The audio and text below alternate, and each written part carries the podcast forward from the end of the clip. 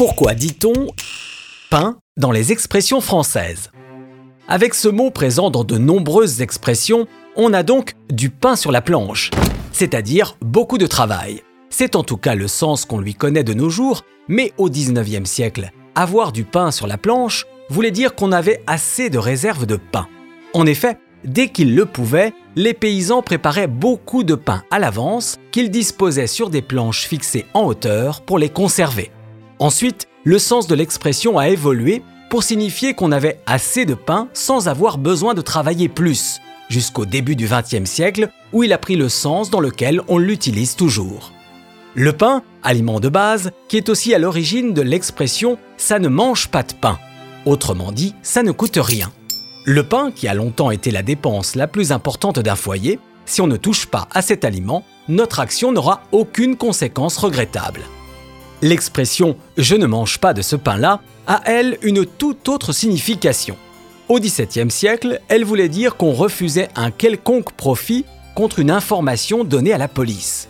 Depuis, elle est associée à toute action immorale. Je ne mange pas de ce pain-là, sous-entendu, je ne partage pas mon pain avec des personnes peu recommandables. Le pain, aliment abordable, d'où le sens de l'expression une bouchée de pain pour évoquer un coût dérisoire. La bouchée étant le minimum de nourriture nécessaire pour survivre il est difficile de trouver une plus faible valeur d'échange.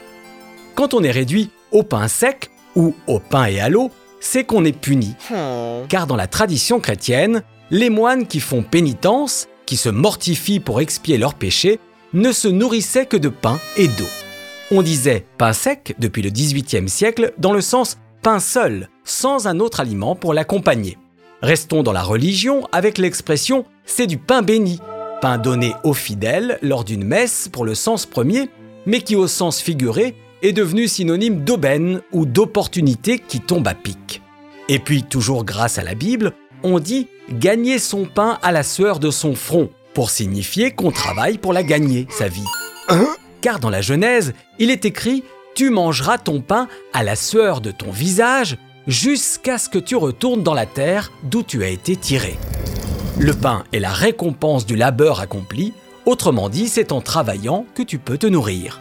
Au début du XVIIe siècle, on disait ôter le pain de la main quand on privait quelqu'un du nécessaire. Cette expression s'est ensuite transformée au XIXe siècle en ôter le pain de la bouche, tant cet aliment était la denrée de première nécessité. Le pain blanc, synonyme de pain de qualité depuis le Moyen Âge, où les plus pauvres se contentaient d'un pain fait d'une farine non raffinée à la couleur grisâtre. Les plus riches pouvaient profiter, eux, d'une farine blanche, débarrassée de ses impuretés, et c'est ainsi qu'est née l'expression manger son pain blanc le premier, pour dire qu'on débute par le meilleur, sans se soucier du reste. Ainsi, les pauvres se jetaient sur le pain blanc par gourmandise, pour ensuite se rabattre sur le pain noir.